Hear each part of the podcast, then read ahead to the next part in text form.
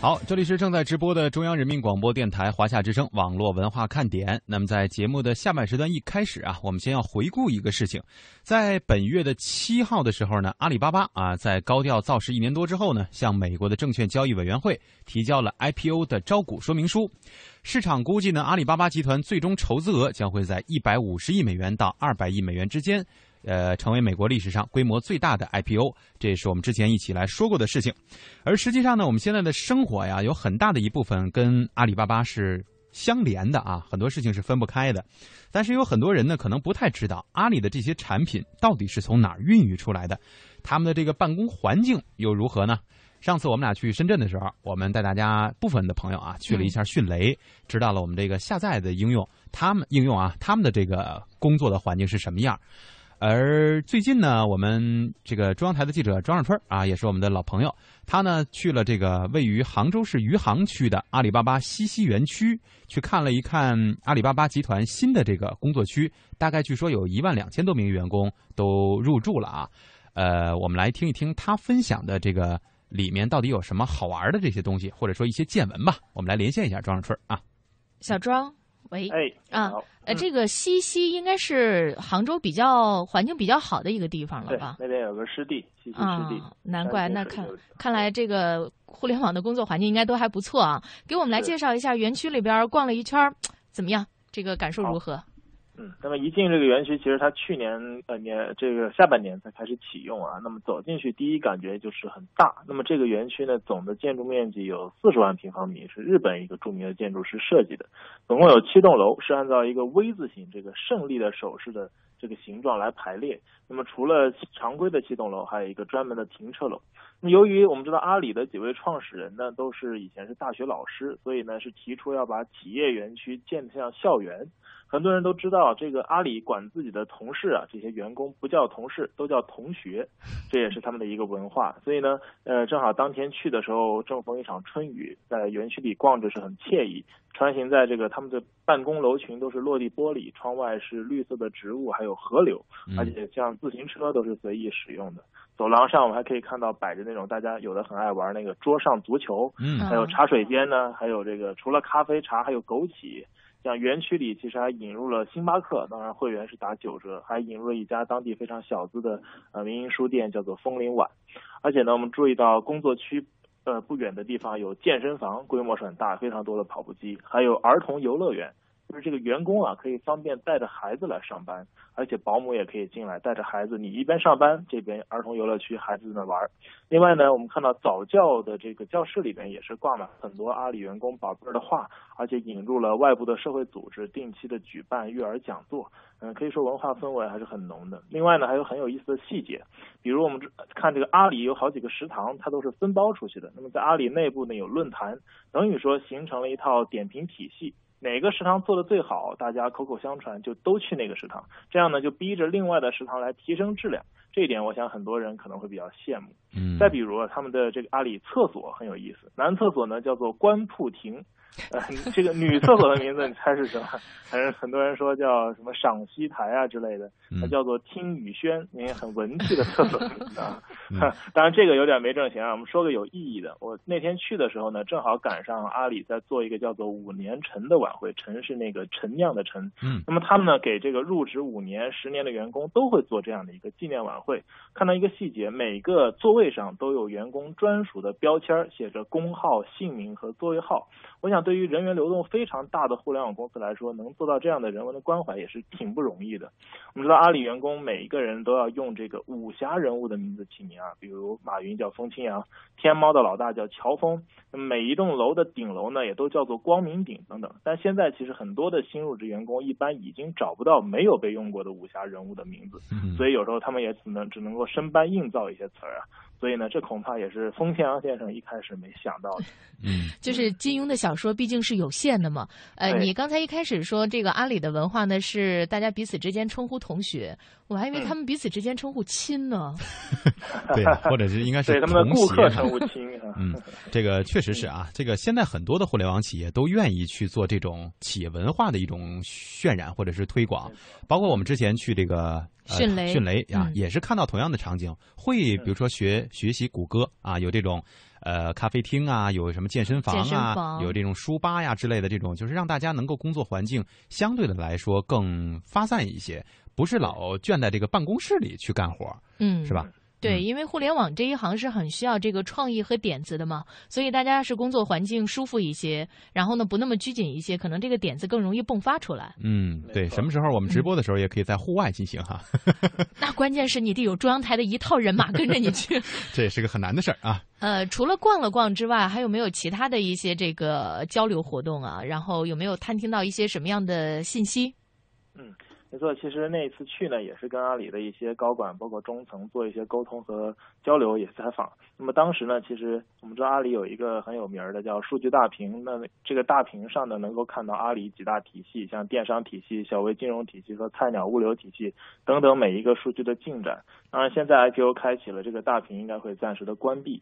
另外呢，在和中层和高管的交流中呢，呃，当时有见到了天猫的一把手啊，阿里云的一把手等等，印象都很深，在这里不展开，就讲一个我觉得很有意思的细节，嗯，就是阿里有一个社交的呃应用叫做来往，可能有的朋友会知道啊，它是嗯当年去年阿里推出的时候是非常的高调，打着要跟微信做一个 PK 的那种感觉，是。的一个产品，但是一年过后呢，会发现好像它的呃扩呃拓展的能力啊，包括使用的人数，没有像之前想象的那么有爆发力。虽然当时要求每每个员工都要有一个任务，就是呃发展自己的朋友去安装这个应用，但是这次呢，在跟呃来往的负责人进行交流的时候，他就告诉我，其实现在啊，来往的整个的这个向外宣传的基调已经有了改变，呃，马云自己的思路也有了变化。他认为这样一个应用呢，我们不急于一两年内就说要 PK 微信或者站到怎样一个高峰，那么给这个团队一些空间，你去想点子，三年不挣钱没关系，你要找到自己来往的一个呃你能够吸引用户的特点和特色。所以现来往也是我们看到它推出了扎堆儿，现在也在慢慢的走上一个正轨。我想呢，呃，这种呃宽松的环境对于互联网企业来说是非常重要而且难得的。能有这样一个思路去做事情，才容易真正的迸发出好的产品。嗯嗯，呃，不过我想问一下这个小庄哈，因为你一直在采访这个互联网这个行业，同时呢又来到了像阿里这样的电商龙头老大，其实现在对于这个阿里的冲击。应该是说还是比较大的，比方说像北边的京东啊，还有什么一号店等等这样的很多的这种电商企业。呃，据我所知啊，就是在北京中关村很多的程序员，他们是更加倾向于用非阿里系的这种电商网站的。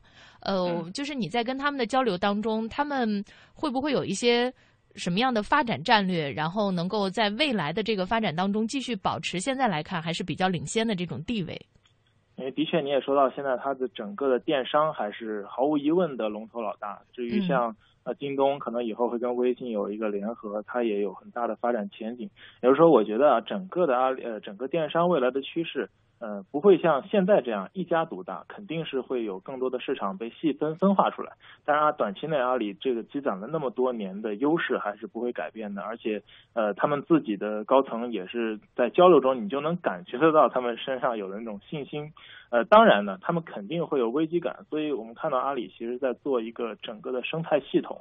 呃，对于它的传统的电商的优势项目，会做不停的创新，把每年的像双十一做好，把它的物流做好，而且不断的像宣称要打假，而且它在呃，它有战略层面有一个很重大的变化，就是以前大家上淘宝，然后天猫，可能这两个之间的区隔觉得不是那么大，但是它未来呢会把这个天猫重点的去做，做成一个精品化的，呃，质量非常有保证，都引入这种官方的平台渠道，比如说之前我们也注意到它引用了引入了 Burberry 像这样国际式的奢侈品的品牌，就是说把天猫重点打造成一个更具有品牌意识，呃，让精英阶层来购物的这么一个平台，所以他自己也是的确在做一些分化的，呃，更加细致的产品的布局。嗯，好，那今天非常感谢庄胜春啊，庄同学是吧？庄亲，对，可以来跟我们进行一个分享啊。有机会我们再跟大家来，呃，说一说你的这个一些看到的一些情况，或者说体验到的一些深层次的东西。好，非常感谢，谢谢小庄，嗯，拜拜，拜拜。在我们的这个微博平台上啊，久未出现的肖小龙来了。哎呦，我看着都觉得恍如隔世了。然后对，然后也没有任何的这个隔阂感，没有说哎呀我终于来了什么之类的，直接互动是吧？对，他说护士我没接触过，不过前段时间呢接触了一些上卫校的，感觉特别斯文，千万别联联想着这个被打针的经历，不然会很恐怖的。亲爱的们，你们有没有特别的思念我呀？嗯，这个看群里啊，或者是我们的这个互动平台当中，有没有人会跟他？互动吧。刚才其实庄胜春在结束这个评论的时候，哈，就最后一点，呃，说到这个生态体系建设，呃，确确实从这个消息上来看，有这样的一个新的消息，就是阿里在准备跟腾讯做支付方式的一种战争了。因为之前我们知道，无无论是刚才他所说的这个什么京东和微信的这个合作，还是之前我们说的打车软件啊，使用微信支付啊，包括那个。呃，阿里那边是使用的是支付宝的支付方式，但最近呢，我知道这个阿里在做了一个新的支付方式，叫功夫啊，就是英文的叫空付哈。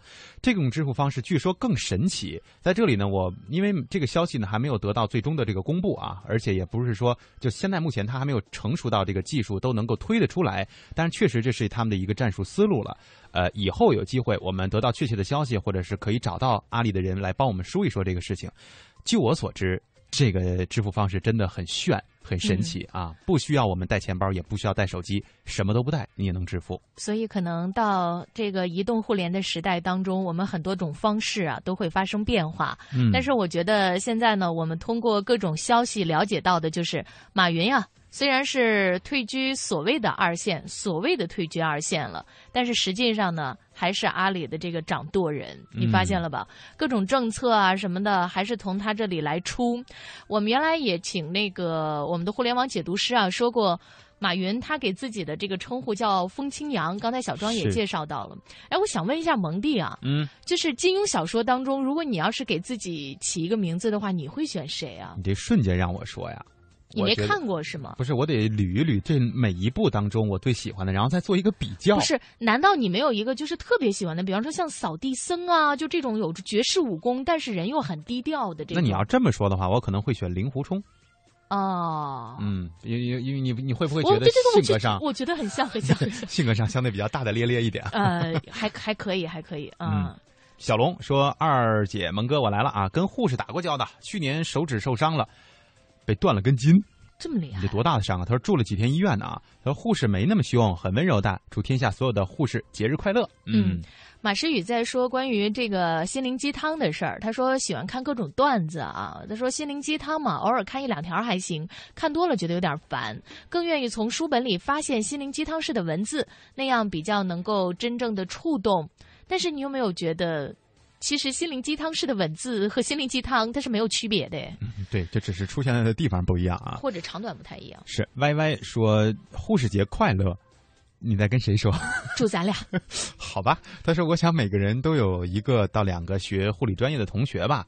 他说我会每年呢给他们发短信啊，还是这是友情滋润的机会。心灵鸡汤嘛，这个事儿可以看看看就行，道理谁都懂，真正能做到的有几个呢？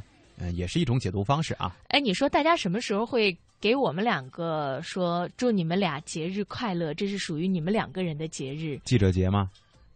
呃，没有主持人节哈。没有，这个真没有。广播节目主持人节。对，说的那么细化了，还真的是没有啊。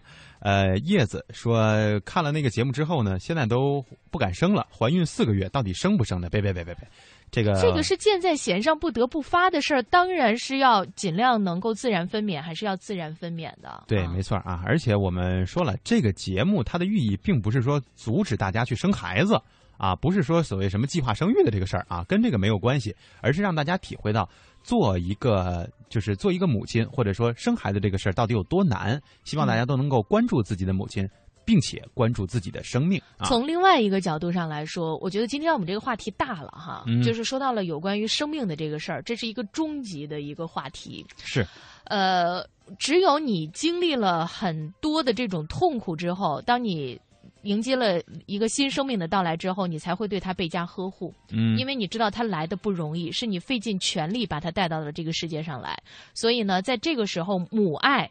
就会自然而然的迸发出来，就包括我自己，包括我身边的很多朋友，怀孕的时候没感觉，嗯，就是没觉得自己是妈。那个时候我还那个老是怕自己成了妈妈以后会老嘛，我就跟我妈商量，我说等到将来孩子生出来以后，让他管我叫姐。我妈说。你这个，你这说法是不对的，但是我现在不会纠正你，你自己到时候看。就真正的等到孩子你千辛万苦的生下来之后。什么姐呀、妹呀的，我跟你说，全抛在脑后去了。这就是一代人和一代人思考方式的不同哈。呃，之前我我还想过这个问题呢。我说以后万一我孩子出来了以后，他会不会玩我呀？管你叫哥是吗？不，我得管他叫哥。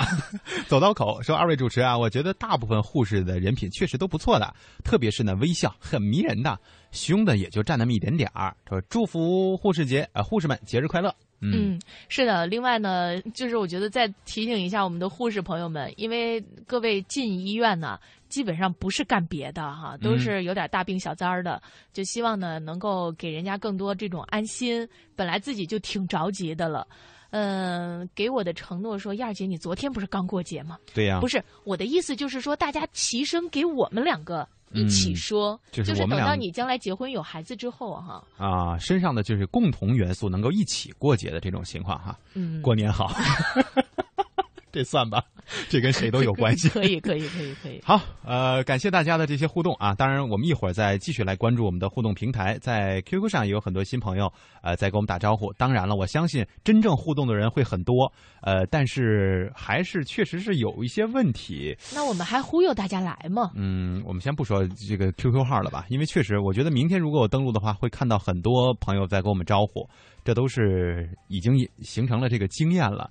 不知道是什么问题。自从我们续费了以后，他就天天闹病啊，找个护士给他看看吧。马诗雨说：“好喜欢楚留香，但他不是金庸小说里的，嗯，他是古龙小说里边的。嗯他说现在也很喜欢令狐冲，哎呀，还是觉得很难受啊。呃，这个读音对，然后呃，但小猫说没有医生节吗？我觉得医生也挺辛苦的呀。”好像还真没有吧？国际医生日、医生节这事儿得问你呀。没没没没没，你爸妈过过吗？没有，好好像还真没听说过。这是一个点啊，可以让这个。什么假日办啊？给设计一下啊！麦小曼说：“你俩可以过六一。”嗯，不错，这也是我们小所期待的。如果年年还能够过六一就不错了。不过六一的时候放不放假，对我们来说也不那么现实。我现在年年都过六一，陪着孩子过嘛。是，来说一个网络上的事情啊。昨天呢，一群年轻人在广州的街头扮演了一个聚会的场景，每个人手里拿着手机、平板电脑，低头沉迷于各种社交媒体、网游等网络世界。这些电子通讯工具的显示屏的画面呢，被放大成了一个面具，遮挡着年轻人的面孔，他们无法相识，也无法交流。呃，说完这些，大家应该知道这是所谓的行为艺术哈。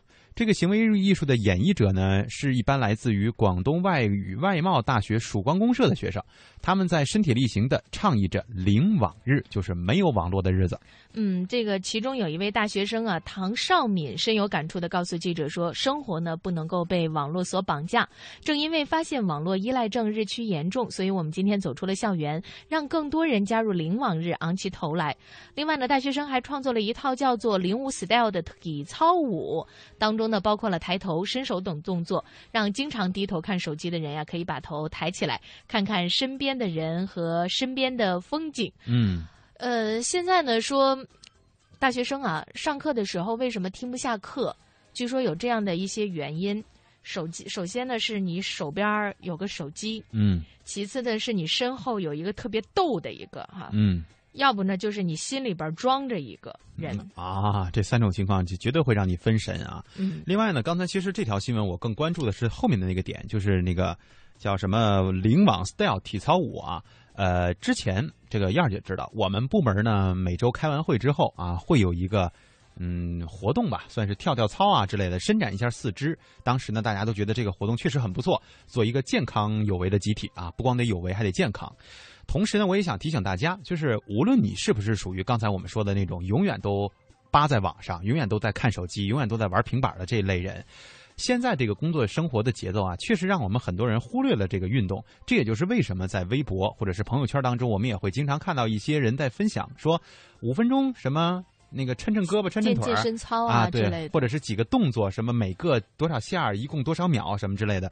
为什么大家越来越关注这个问题？你在活动了一段之后，你会发现你的身体素质真的是大不如前。本周五啊，我们台里会举办这个运动会，这些报了项目的同事呢。无一例外的都会说：“哎呀，行吗我？哎，我还能不能跑啊？哎，我算了吧，我都是这样的观点。”但是在上一届，也就是两年之前，这些人依然还是活蹦乱跳的啊，还是非常健，所谓非常健康的。当然，我们也不希望大家把这个所谓“亚健康”这个词儿，因为我们之前说过，“亚健康”这个词儿它不是一个是一个伪概念。对对对，我们也不希望把它安到自己的身上。但是呢，你的身体健康是需要你自己去注意的。如果说你的身边或者是你的呃公司也好，单位也好，有人一起可以说跳跳操、运动一下，不需要大大运动量的或者大范围的，简单的几个肢体动作，抻抻筋啊，动动骨头。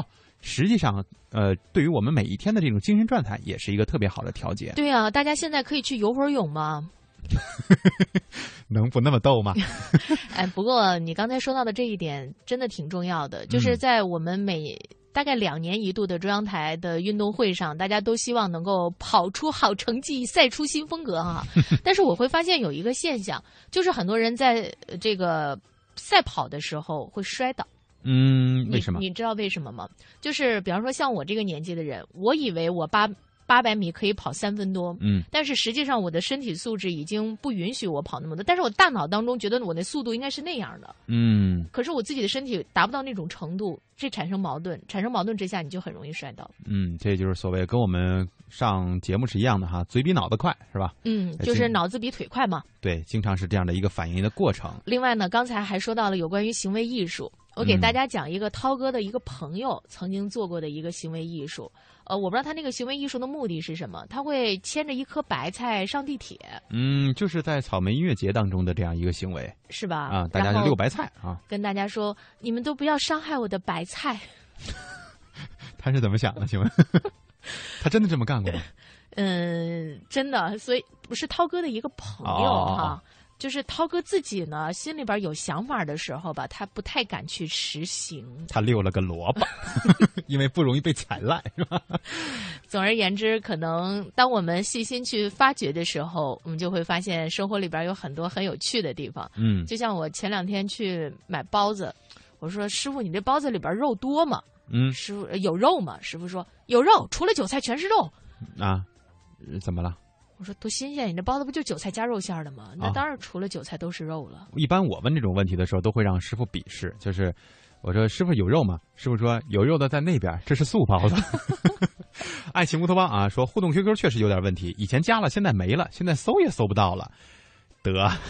嗯，肖天烈还问你晚上还要上青青草有约吗？不上不上，你以为草姐夫那么好当呢？我还以为你是草妹夫哎。零点说蒙蒂燕儿姐明天不见了。呃，明天我们俩还真不见了啊！不过呢，我们会在星期三的时候又咻的一下出现了，或者是之前我们跟大家普及的过那些词儿，什么，biu 的一下就出现了，滋儿的一声，总而言之冒出来了。嗯，好了，也希望大家能够在这几天啊，还是要注意一下出行的安全，毕竟还有很多地方都是有积水的。刚才在节目的进行过程当中呢，我也看到。呃，有一些朋友分享了中山和珠海什么其他地方的这些照片啊，给我们看到，这基本上人在里面走，就水是在胸以上的这个位置了。希望大家还是要注意，能游就游，不游就别出门了啊，或者是上班的时候选择这个相对合理的这样一个路径。嗯，能游就游，我觉得要不然实在不行还带上游泳圈吧，这个比较安全一点。呃，开个小玩笑哈，还是要注意安全啊。我们周三再见吧，再见，拜拜。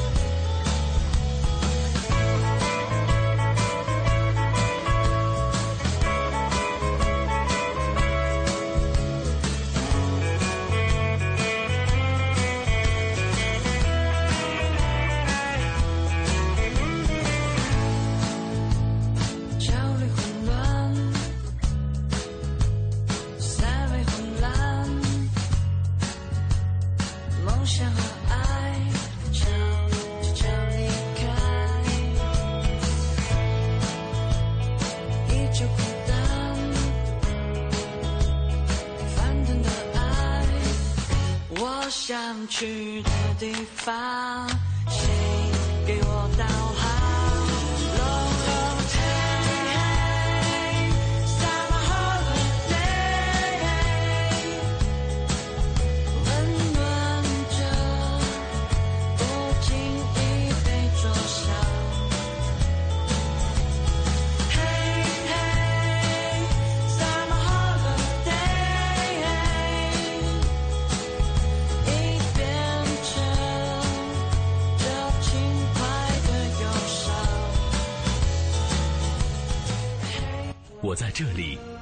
富详尽的世界动态在这里。我在这里，权威迅捷的财经讯息在这里。世界呢正处在一个大发展、大变革、大。我在这里，激情四射的跳跃音符在这里。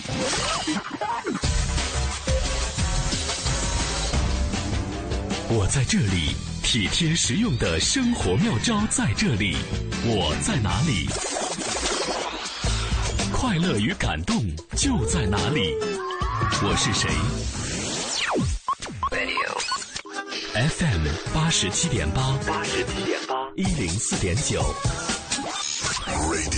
，AM 一二一五，中央人民广播电台华夏之声，我们一起在路上。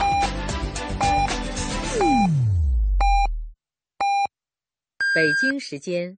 十六点整。